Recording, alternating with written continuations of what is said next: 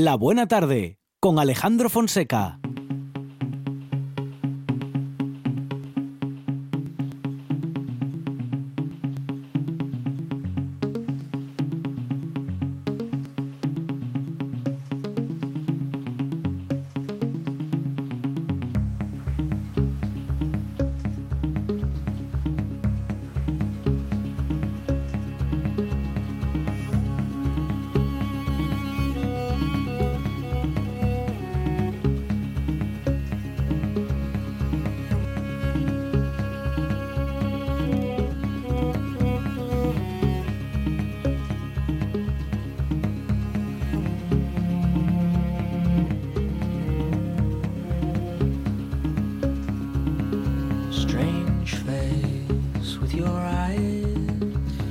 Fines de semana de sofá, peli y manta que nos saben a gloria. ¿Por qué este no habría de ser uno de ellos? Aunque nos obliguen a quedarnos en casa, sigue habiendo sofás, sigue habiendo mantas y sobre todo sigue habiendo mucho buen cine y ahora además gratis.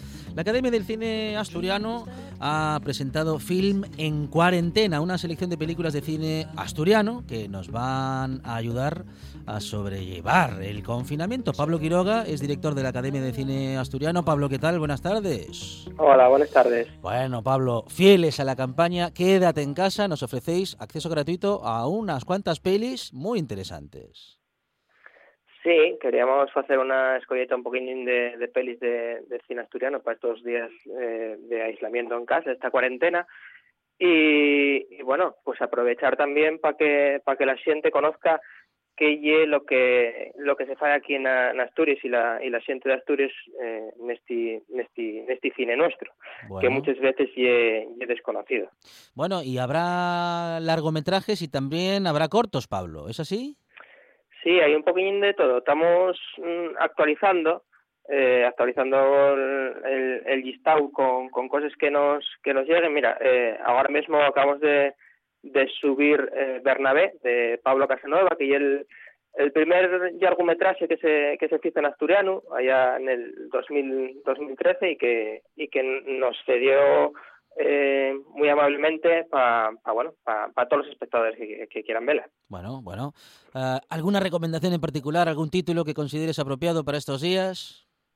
Meca, pues yo creo que, que hay que aprovechar y, y como tenemos muchos horas, investigar eh, ahí, podemos ¿eh? verlo, Sí. verlo todo. Eh, tenemos, eh, ya os digo, lo que estabas comentando tú, eh, largometrajes de, de ficción, curtimetrajes y, y también eh, documentales.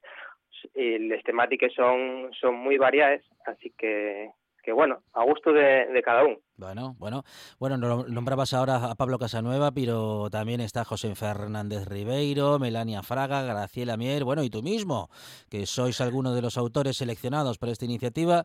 ¿Nos demuestra esta selección que en Asturias hay futuro para el cine, hay savia nueva y con ganas de seguir creando? Bueno, en eso, en eso se está, en eso está y, y por eso también eh, ya la, la Academia del Cine Asturiano va, va un par de años. Eh, para xuntarnos la, la xente eh, del sector, de, direct- directores, actores, actrices, guionistas, técnicos, de todo, un poquillín, eh, para intentar hacer una industria cinematográfica potente aquí en, aquí en Asturias y que también sirva eh, como revulsivo económico a la, a la sociedad. Bueno, ¿y cómo podemos acceder al visionado de estas pelis, Pablo?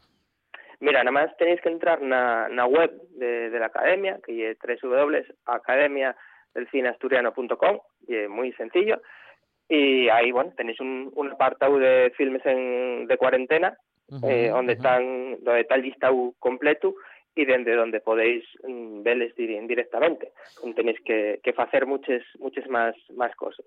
Además, bueno, estamos ya como como te decía antes, estamos abiertos a, a recibir más más películas eh, y toda esa gente que bueno que te haga suques que, que ya apetezca enseñarles pues bueno este y, el momento que nos manden un, un mail y, y para adelante para el listado que van Ah, bueno, bueno, muy bien. Se puede, por tanto, Pablo, bueno, claro, esto tampoco será, digo, para todos los oyentes, porque no todos los oyentes tienen una peli a mano recién hecha para enviar, pero claro, Eh. muchos cineastas, ¿no? Muchos eh, realizadores y realizadoras que tengan cortos, porque ya. estoy pensando también en eso, en la industria del corto, que es tan amplia y que encuentra tan poquitas salas o tan poquitas ex- excusas para proyectar su trabajo, esta puede ser una buena oportunidad, ¿no? Claro, yo eh, lo que te decía, eh, además de, ser una, una campaña en sufritud de, bueno de la responsabilidad de, quedarse en casa estos estos días también, bueno aprovechamos eh, como te decía para que se conozcan todos esos trabajos que que, la xente y que muchas veces para el propio público asturiano son son totalmente desconocidos y nada más la gente que puede disfrutar de ellos normalmente en los, los festivales y después tienen muy muy poco muy poco visionado aparte de, de ahí. Entonces bueno y una iniciativa también para para conocer y para y para mostrar lo, lo nuestro Sí, señor. Bueno, pues eh, muy interesante la iniciativa. Pablo, contás, habéis contado con el apoyo seguro, ¿no? Que de los directores y directoras, digo, cediendo sus derechos para que estas películas queden liberadas. sí sí sí efectivamente mandamos eh, mensajes a a la, a la gente, a los contactos que tenemos, eh, son todos de todo lo que está abierto de, acceso de acceso público, todo lo que todo lo que tenemos en el listado. Bueno, pues para valorar especialmente, ¿eh? porque hay que tener en cuenta el valor artístico ¿eh? y creativo de todos estos contenidos. Lo digo porque tan acostumbrados como estamos al acceso gratis a mucho audiovisual, en este caso la mm, propiedad intelectual está mm, especialmente valorada ¿eh? por la Academia de Cine Asturiano, que en este caso la libera eh, en virtud de estos días tan particulares para que tengamos acceso al mejor cine asturiano. Pablo Quiroga, director de la Academia de Cine Asturiano. Pablo, muchas gracias y enhorabuena. Bueno, muchas gracias. Hasta pronto. Hasta luego. Estás escuchando RPA, la radio autonómica.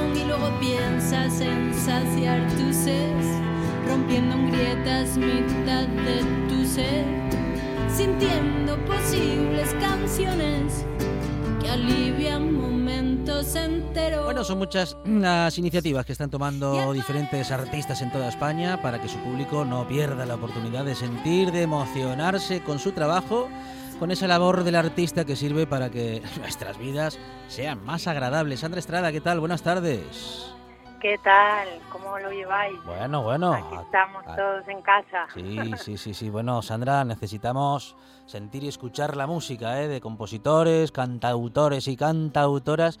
Y tú ofreces esos momentos, ¿no? Bien desde casa con conciertos online o brindando la oportunidad de escuchar eh, tu último disco, Horizontes.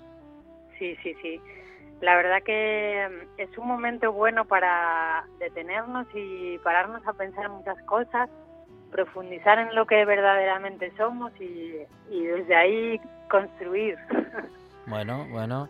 ¿Qué nos encontramos en Horizontes, Sandra? ¿Cómo fue el proceso creativo de Sandra Estrada para realizar este trabajo? Pues mira, Horizontes es un recorrido de, bueno, de tiempo. Eh, yo siempre digo que partimos de un folio en blanco donde no hay nada y poco a poco va, va saliendo la creación. Un poco, en mi caso, desde el propio fluir, o sea, Horizontes no nunca fue nada forzado, fue algo muy natural y como que, que surgió un poco mm, desde eso, desde la naturalidad de- y espontaneidad de- del sentimiento. Tiene Mm. mucho de poesía y, y de emoción. Ujú. En esta Y es un oportunidad... proyecto que une el Sí. arte plástico y, y, el, y el arte musical, Ujú. porque se editó con un libro de artista Ujú. que, que bueno, podéis conocer en mis redes eh, sociales si queréis. y mm, para que lo podáis visualizar, porque bueno, la radio lo que tiene es que podemos hablar, pero no, no mostrar imágenes. Claro. Entonces, bueno, quien quiera verlo, Ujú. puede. ¿En redes sociales tenemos acceso, Sandra, a ese, a ese trabajo? Sí, eh, yo tengo Facebook, Instagram, Twitter, Sandra. Estrada, Sí. canal de YouTube, y Bueno. bueno, ahí siempre estoy eh, colgando mis trabajos y es una ventana al mundo que, mira, estos días nos está ayudando, la verdad. Claro, claro. Podemos hablar gracias a eso. ¿Habéis eh, organizado conciertos en esta semana? Eh, ¿Habéis tenido esa oportunidad o lo vais a hacer en los próximos días? Bueno, claro, eh, estamos en David Orihuela en la Nueva España nos propuso para hacer un- una especie de unión. Tenemos un grupo eh, que nos comunicamos por WhatsApp y estamos lanzando iniciativas en una página web de la Nueva España y están colgando ahí vídeos varios artistas asturianos, cosa que me parece una buena iniciativa. Y desde aquí agradezco que, que me hayan invitado a participar porque me parece muy buena idea, la verdad. Bueno, Así que os invito a que, a que lo visitéis. bueno, en esta oportunidad eh, te pedimos qué canciones de tu disco quieres que suenen eh, especialmente y si te animas, bueno, podemos incluso dedicar alguna en la buena tarde. Pues mira, eh, es una pregunta difícil. Porque claro, Yo tú creo como, tú autora A ver, el- te- el estás conforme con todas, ¿no? Sí, sí, sí. El single es Te miro a la cara, que bueno, puede ser... Pero bueno, no creo que el mensaje bonito para estos días podría ser la de Horizontes, Ujú. que es una mirada hacia la libertad, hacia la, hacia la expansión, hacia lo, lo positivo. Y, y luego otra, pues casi que prefiero que, que elijáis una al azar. No, vuelvo a creer en el amor, puede ser una bonita también. Sandra Estrada es eh, una artista de las que en estos días nos está haciendo, bueno, pues nuestra estadía en casa más eh, agradable y más llevadera y lo hace con su arte y liberando eh, los derechos de autor para que podamos acceder a ellos en todos sus perfiles en redes sociales y también poder acceder a este último trabajo, a Horizonte. Sandra Estrada, por el gracias. Spotify también. Muy Muchas bien. gracias a vosotros. Genial, un abrazo, gracias. Y ánimo, fuerza, hasta luego. ¿Qué te pasa?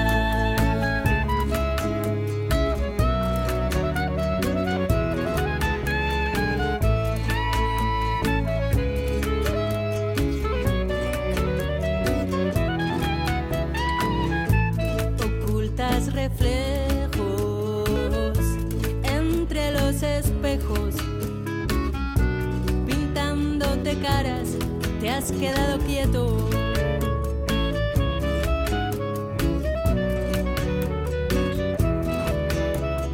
Deja desatar mis cielos como serpentinas que cayendo lentamente llenan todo de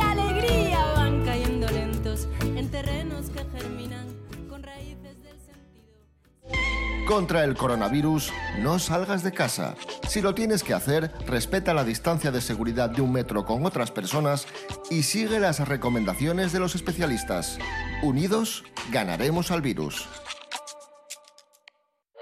En toda Asturias. En toda Asturias. RPA. Esta es tu radio. Billy Roca Indie.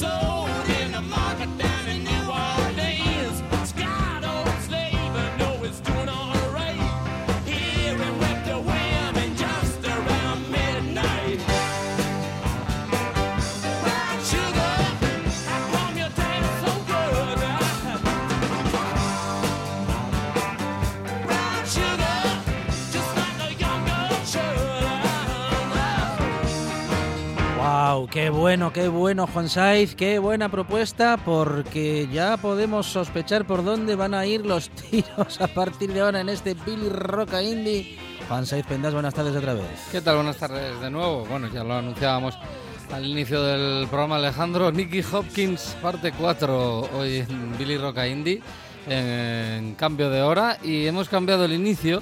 Tiene relación, obviamente, de hecho Nicky Hopkins eh, participa en el Sticky Fingers de 1971, es el disco que estamos escuchando ahora mismo, abre ese LP enorme, histórico del 71 de los Stones, este Brown Sugar, pero he elegido precisamente esta canción, no te creas que porque participara Nicky Hopkins, que sí lo hace en canciones como en Can You Hear Me Knocking y en Sway, que escuchábamos la semana pasada, pero es que me, me habían que no que me quede tranquilo, Alejandro. Yo encerrado en casa el, el fin de semana decía, ¿para qué no habré puesto Brown Sugar? No, porque no toca, ahí no hay piano de Nicky Hopkins, pero da igual, porque es un tema histórico. Es un tema, Alejandro, que se escribió en media hora.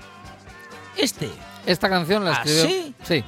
La idea, la, la idea la lanzó eh, Kate Richards y dijo, a ver, eh, normalmente componían así. Él le daba un título, Sí. que era el tema básicamente de Ajá, la canción, ajá. y el, y el riff. Y entonces, a partir de ahí, Mick Jagger, que es un auténtico artista para eso, o lo era más antes que ahora, pues eh, brutal, ¿no? Te sacaba la letra, te escribía una... Dice, mira, una tengo aquí un par de acordes. Ta, no, ta, no- no te, no ta, te escribió ta. un libro, te escribió una canción, ¿no? Es diferente. Ellos eh, manejaban muy bien los, los tiempos de las canciones y como ellos eh, muchas veces han explicado, el na y el la. Hay que saber dónde meter el la y dónde meter el na, ¿no? En, las canciones. Porque si no sale una mierda, como dicen ellos. Bueno, el caso es que en esta canción tiene bastante historia. Estaban los Stones eh, eh, de gira, estaban de gira norteamericana, una larga gira norteamericana que, bueno, pues les, tiene por muchos estados eh, de Norteamérica. Y eh, por aquel entonces había un- la Asociación de Músicos Norteamericanos, te daba permiso como banda extranjera para actuar o para ir a grabar. Pero para las dos cosas no te lo daban. No se lo daban. A los Beatles les dieron la vuelta, por ejemplo, cuando quisieron ir a, gra- a grabar a los estudios de Stax Records en Memphis, les dijeron, no, chavales, tocar los conciertos que queráis, pero no vais a grabar. Bueno, pues los Stones, y esto que no nos oiga nadie, es un secreto, grabaron en- durante aquella gira, se fueron a un recóndito eh, lugar en el cual había un maravilloso estudio de grabación antiguo, pero con una posibilidad de grabar a ocho pistas, que es algo que a día de hoy nadie hace, porque a día de hoy grabas a 24 pistas o por ahí, y eso lo convertía en mucho más eh, pues, auténtico, ¿no? Eh, a Keith Richards y compañía les encantaba la idea Dijeron, bueno, ya que no podemos ir a Memphis a grabar, o los habían echado en Los Ángeles, de, ya tenían cita para grabar y se la habían cancelado, de hecho habían multado al que había organizado la, la grabación.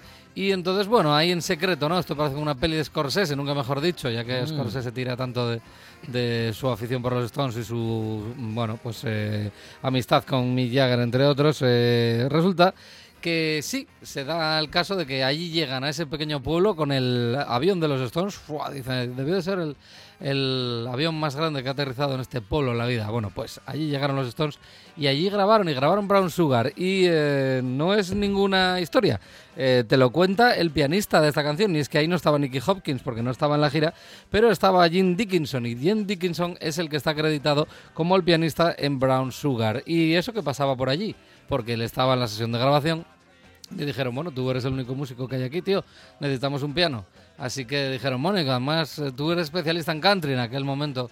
eh, pues eh, Keith Richards estaba muy obsesionado con el country debido a su gran amistad con Graham Parsons y sin embargo, pues eh, el caso es que la canción sí, sí que tiene aires sureños, pero el- en, en cierto modo el pianista en sí, como es el caso de Jim Dickinson, es pianista, pero tampoco especializado precisamente en el country. No, el caso fue que allí se encontró en esa sesión de grabación y grabó la canción que luego se, digamos, se retocó o se mejoró eh, una- en su vuelta a Reino Unido eh, de los Stones, obviamente afincados, no por mucho tiempo, porque van a ir al exilio y lo, a ver si llegamos hoy en la sección a verlos, van a tener que irse debido a los altos impuestos, hasta un 98% de los ingresos tenían que pagar los artistas, querían echarlos, obviamente. Bueno, pues el caso es que cuando volvieron en el 69 fueron a ver a Bobby Case. Dijeron, ah, están grabando para están grabando aquí para George Harrison y para Eric Clapton, tenemos que ir a verlo tal. Y hemos colaborado con él. Y se lo encontraron en una discoteca y se dieron la mano y dijeron, vamos a grabar. Y entonces Bobby Case es el que grabó esto, porque pasa por la historia. Atención a este saxo que es maravilloso, uno de los mejores saxos del rock and roll.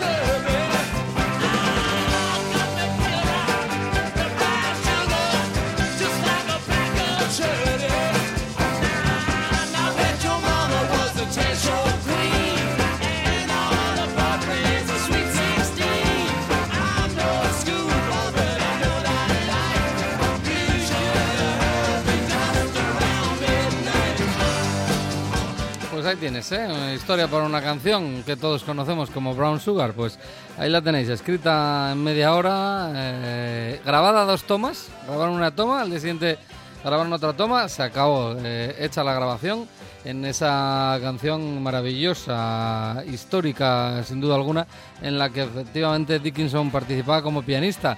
Y no fue la única grabación que hicieron ahí. También grabaron Wild Horses, otra de esas canciones que se incluyeron dentro de ese Sticky Fingers del 71 y que obviamente no estaba Nicky Hopkins, pero bueno, eh, no pasa nada, se le perdona porque la canción les quedó absolutamente genial. Ese Wild Horses, hay que decir que Ian Stewart estaba ahí, debería de haberla tocado Ian Stewart, pero ¿puedo decir la frase verídica, Alejandro? Bueno, que dijo Ian Stewart? a ver. Eh, se largó, estaba, estaba Dickinson como, digamos que como invitado, ¿no? Como observador. Ni- niños, taparos los oídos. Bueno, puedo, venga, e- evito la primera palabra. Y estaba el pianista, eh, fundador además de los Stones, y dice, la- ¿cómo es esto? Dice, pero espérate un momento. eh, yo no puedo tocar esa canción. Eh, Wild Horses empieza en si menor. Yo no toco temas. Así, eh, te lo juro. O sea, yo no toco temas de- en acordes menores. Pi, mierda, música china. ¡Ah! Así que se fue y no grabó esto. Y entonces, por esa otra anécdota, Jim Dickinson también es el pianista en esta canción, que también es bastante histórica, ¿no? Este sí tocaba en si menor o con acordes Este, menores. este estaba encantado de estar ahí en ese momento, así que tocó, dijo, Lo- toco lo que quieras. Toco lo que me pongáis delante. Pues sí.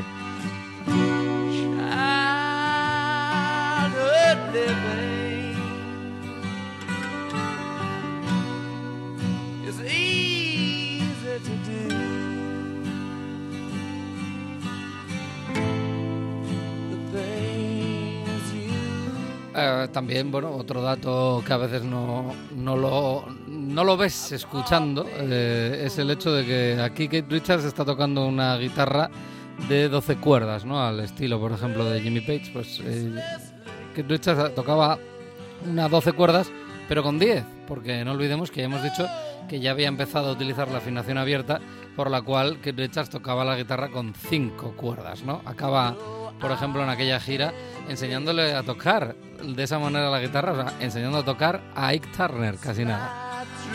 Pues tenemos ahí también a Mick Taylor, que ya era miembro oficial de los Stones, tocando la guitarra acústica, a Bill Wyman al bajo, Charlie Watts a la batería y a Jim Dickinson tocando el piano, acompañando a Mick Jagger, que está en la percusión y en las voces. En el caso de Keith Richards está en la guitarra de 12 cuerdas que pasan a 10, en la guitarra eléctrica y también a los coros, claro.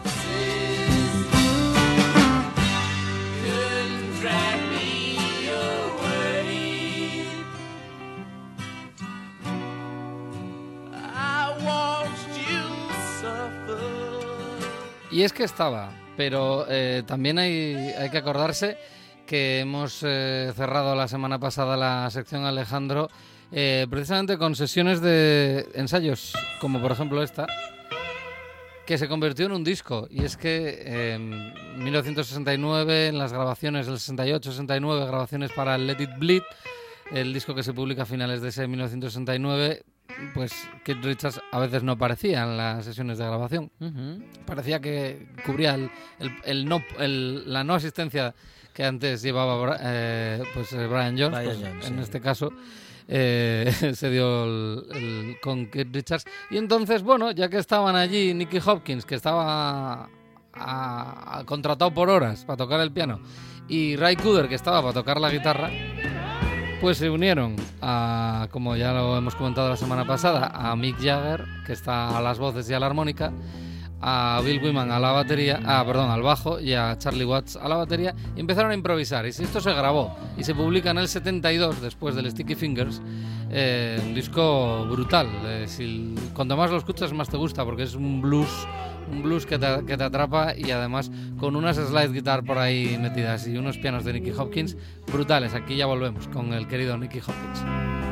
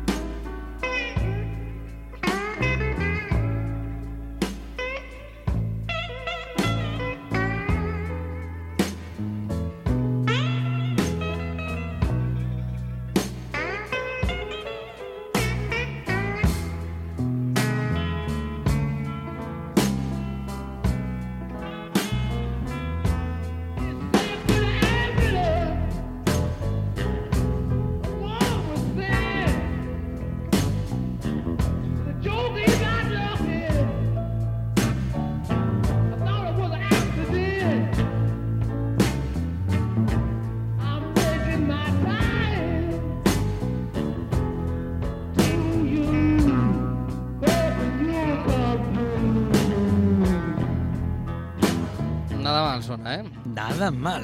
Hay que recordar que el que toca la guitarra ahí, Ray Cooder, era pues, un eh, músico de sesión fantástico. Y hay que recordar que es una improvisación. Sí, bueno, en prin- a ver, algo, algo tendrían ya. Ah, ¿no? algo habrán retocado luego, sí, Algo- sí, sí, no, sí. pero digo, algo hablarían previamente para, para ir así de, de compasados, pero vamos, son sesiones de, de estas eh, furtivas, ¿no? En plan de, ¿no, ¿no viene? ¿Nos da tiempo? Venga, pues, vamos a grabar esto. Nada, son 10 minutos, no pasa nada. Son de más largos, eso sí, por ejemplo, bueno, este es de 5, pero por ejemplo podemos escuchar este que se llama It Hurts Me Too. Eh, son solo 5 pistas, ¿eh? las, del, las del álbum, quiero recordar, 5 largas, eso sí, pero eh, brillantes. A veces por eso digo, la improvisación se nota al principio, pero en cuanto se lanzan es una auténtica maravilla. Edwards Trump Up es otra de esas canciones en las que demuestran la valía y demuestra efectivamente eso, ese cómo van poco a poco entrando la canción en plan de, vale, aquí lo pillo, aquí tengo que hacer esto. Eran grandes artistas.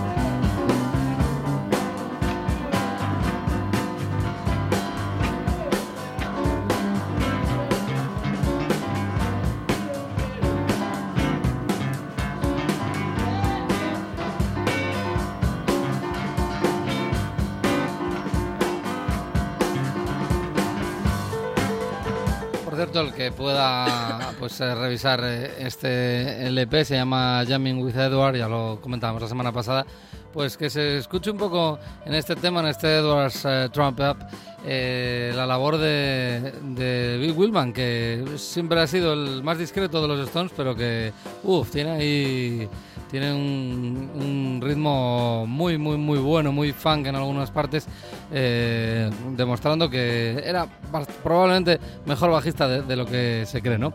El caso es que si tienes que elegir una canción, yo elegiría la última. La última, el Highland Flank, es una um, obra maestra de la improvisación para mí, de cuatro minutitos, pero en los cuales empieza a escuchar y dices tú, no sé si, si esto va a ser lo mejor, pero buf, esto empieza a coger eh, caña y te hacen bailar sin duda alguna, ¿eh?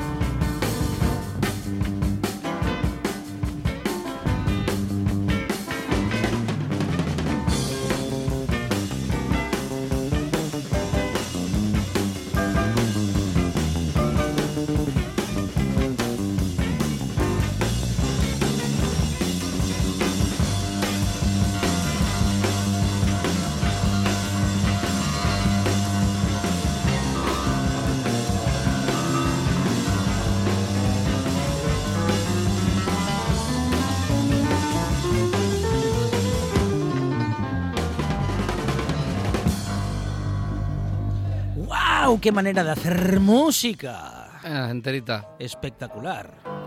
Como veis, exigen, ¿no? Porque ellos siguen ahí a lo suyo. Y cómo se divierten, ¿eh? Pues sí, claro que sí. Tenían que aprovechar el tiempo. No aparecía por ahí Richards para grabar lo que tocaba. El caso es que, como ya comentamos la semana pasada, esto se publica eh, pues casi tres años después ¿no? de su grabación. Las sesiones de grabación son del 69. Mientras tanto, nos va a sonar de fondo algo muy diferente. Colabora con un grupo norteamericano con un sonido muy americano.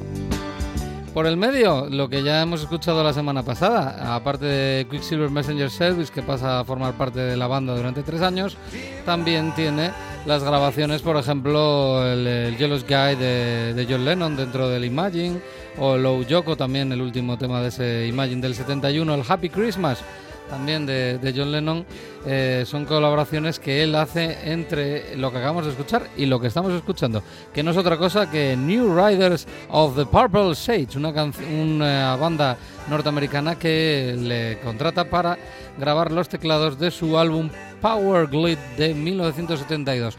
No os preocupéis que no todo va a ser tan tan tan yankee.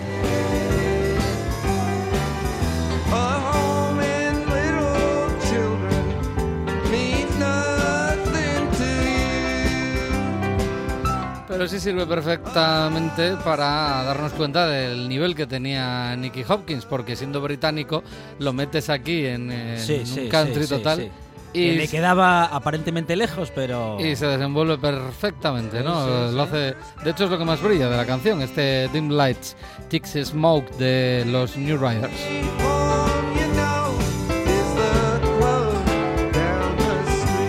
Pero que no os preocupéis, he dicho, mm, no todo va a ser esto, que hay gente que no le gusta este estilo. Va, igual os gusta lo siguiente, que iba también dentro de ese Power Glide del eh, 72 en el que graba Nicky Hopkins. Temas como I Don't Need No Doctor, un tema que igual para hoy en día no está pues muy quizás eh, en el momento adecuado, eso de que no necesito ningún doctor, pero atención porque brilla aquí, además se nota perfectamente cuando de repente llega un instrumento, en principio en el, en el rock and roll menor, como es el, el piano, y empieza a mandar por ahí. Esto es un temazo ¿eh? de New Riders of the Purple Sage.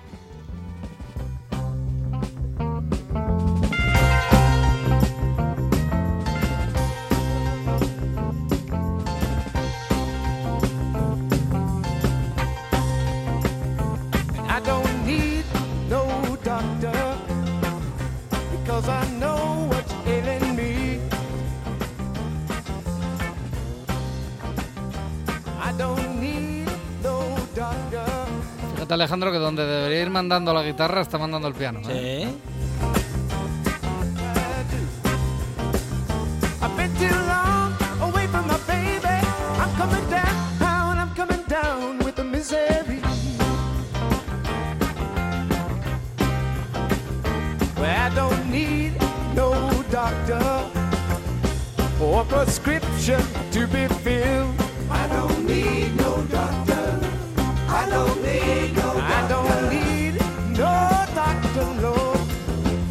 Or prescriptions to be filled. I don't need no doctor. I don't. I don't need no doctor. Oh, only my baby's arms could take away these chills. Oh, these chills. Brutal.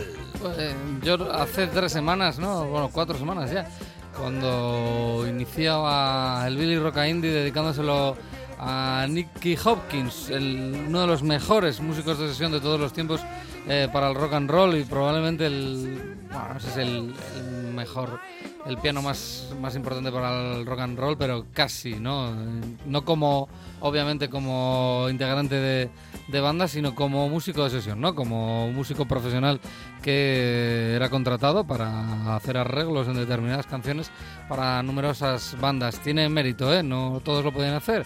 O sea, no todos son Jimmy Page, eh, John Paul Jones o Nicky Hopkins, ¿no? Por ejemplo, Ray Cooder, por ejemplo, que antes escuchábamos y que, por ejemplo, metía ese, esa guitarra slide brutal en, en, eh, Sister Morphine de, de los Stones.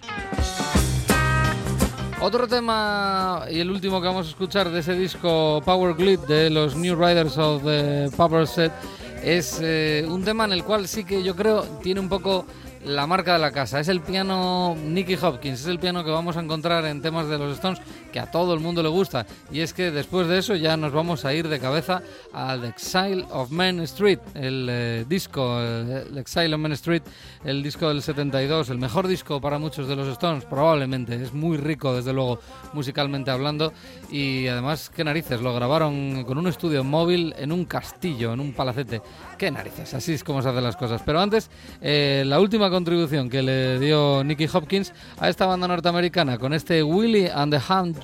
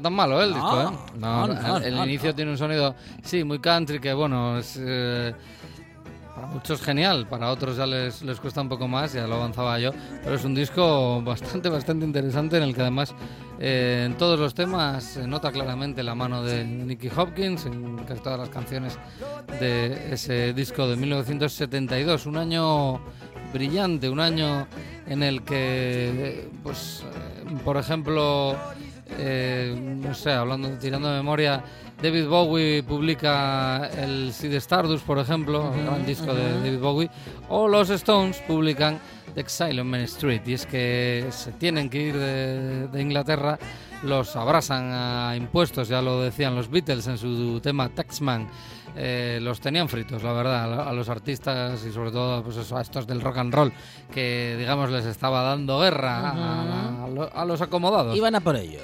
Sí, iban a por ellos. Pero bueno, no, tampoco tenías por qué ser tú muy, eh, muy reaccionario para, para que fueran a por ellos. Pero bueno, en el caso concreto de los Stones y Keith Richards en concreto, pues sí. Eh, decidieron marchar, eh, aconsejados por sus, eh, pues sus abogados. marchan y se van a la Riviera francesa. A- alquilan un eh, Keith Richards es el que lo alquila eh, pues un palacete eh, una mansión fantástica en la cual pues llevan su estudio móvil que ya habían creado pensando en la ocasión. Y eh, otra cosa es como que no habían pensado en cómo conseguir toda la, la energía que necesitaba aquel estudio de grabación portátil, eh, digamos, ¿no? Era un camión así grande y, en fin, tuvieron que acabar cogiendo de las vías del tren. Bueno, esa es otra historia. El caso es que mm, sesiones de nocturnas de grabación llevaron a un disco histórico que es difícil saltarse alguna. En casi todas, además, está Nicky Hopkins. Es la mayor contribución que hace a los Stones Nicky Hopkins. Seguramente sería haber estado ahí en Francia con los Stones en el eh, 72. En el 71 se van, eh, empiezan las grabaciones, se publican en el 72 eh, y es una auténtica maravilla. Empieza con Rocks Off, una canción en la cual ya vemos ahí que la colaboración con Nicky Hopkins ya no va a ser digamos tan de tapado, ¿no? Eh, queda claro eh, y patente el piano de Hopkins en casi todas de esas canciones muy brillantes. Un disco que quizás para mí marca puede marcar la diferencia final entre la eterna discusión entre Beatles o Stones, por ejemplo, ¿no? Yo los discos de los Beatles me gustan mucho, pero con el Exile on Street, los Stones llegaron a un punto más, por lo menos bajo mi punto de vista, y de todos los que van por el lado de los Stones, claro.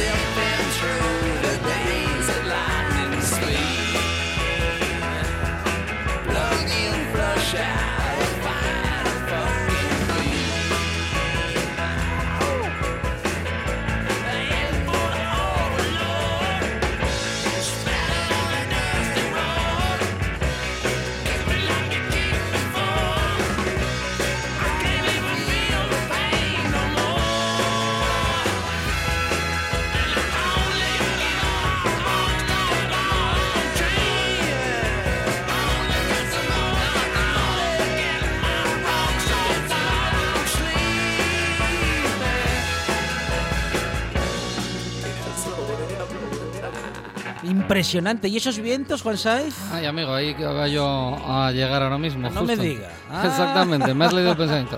Tan importante es el juego de la doble guitarra tan clásica ¿no? en, en los Stones, como es el caso de las guitarras eléctricas en, en- en Rock Soft, que es la que estamos escuchando, de Keith Richards y Mick Taylor, ambos a, a guitarra eléctrica, nada de una acústica tal.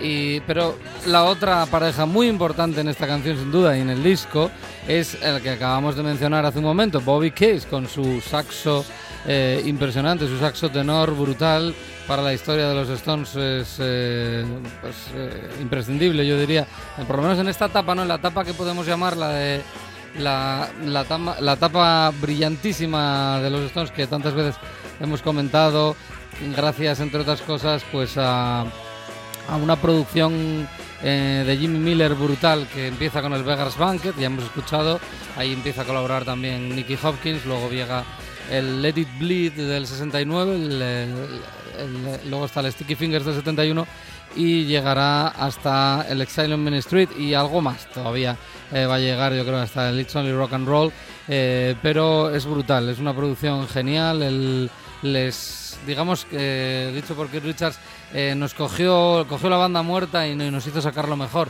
Y hemos, hicimos las mejores canciones que hemos hecho en la vida eh, como es el caso pues de, esta por ejemplo este Rock Soft que efectivamente Alejandro aparte de Bobby Case la otra pareja es la trompeta y es Jim Price los dos. Eh, ellos dos los buscaron en aquella discoteca en 1969 y dijeron tenéis que que venir a grabar con nosotros estas cosas, ¿no? Bueno, pues eh, no solo participaron en Brown Sugar para Sticky Fingers, sino también y de pleno con este Excitement Street, que empieza con ese rock soft y pues esos pianos brillantes, esa sección de metales, como estamos mencionando ahora mismo, pues espectaculares, pero que también eh, tiene temas con mucha cañita, no solo Happy, que es el típico tema que se eh, subraya de- del disco, ¿no? que además es obra de, Richards, lo hizo en una noche, se despertó y dijo, ostras, esto, y cuando volvieron todos dijeron, ya lo tengo, lo tengo y tal, por eso la canta él. Rip This Joint, mm, quien quiera traducirlo, que pues que lo, tra- que lo haga, ¿no? Pero, en fin, ya sabemos lo que se dedicaban en el palacete. eh, es algo así como Mm, que mm. muera el perro. Eh, Va toda leche esta canción. O sea que Kate Richard. Ah, venga, venga, tira. Sí, sí, tira. sí, sí. No, no, digo que Kate Richard soñaba canciones y, Mm, y Silvio, apuntaba, y. Silvio Rodríguez serpientes. Tú si, tú si no metes a Silvio Rodríguez. Pero, ah, no sé si iba a encajar Silvio Rodríguez No, no, no, en, nada. esa, en esa casa día. Por cierto, eh, la gente, el personal iba con sus familias y de todo. Era una organización la que ahí tenían brutal. Había, dicen, eh, llegó a haber más de cuarenta y pico personas en aquella casa metidos, viendo como gente genial hacía música.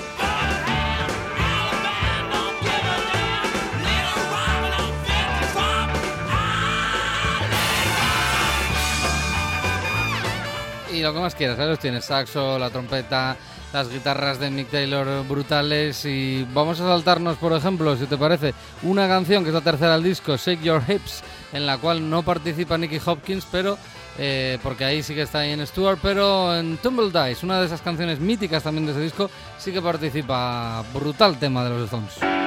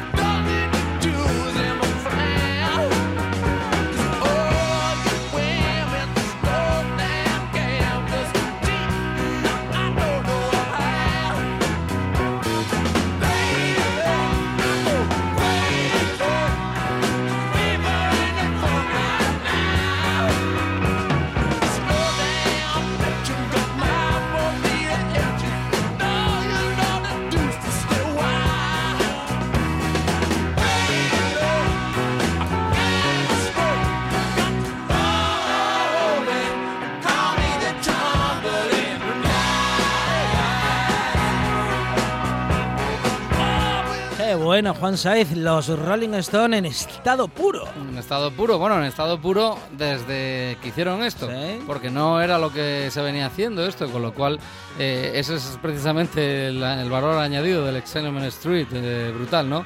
Todo esto en rock and roll, claro que sí, a veces ni siquiera, dices, ¿dónde están las guitarras? Esto es todo piano, metales, bueno, maravilloso. Si te parece Alejandro, para acabar la hora eh, y la sección, un tema no es el Sweet Virginia, que ahí también está Ian Stewart, no está Nicky Hopkins, pero una Turn and Fred, una canción que no es tan mítica, pero que es brutal el piano de Nicky Hopkins. Eh, de verdad, espero que todo el mundo disfrute, porque es brutal. Y aquí lo dejamos y lo retomamos la semana que viene, porque este disco, que es doble además, nos da para mucho y espero que a todos les guste.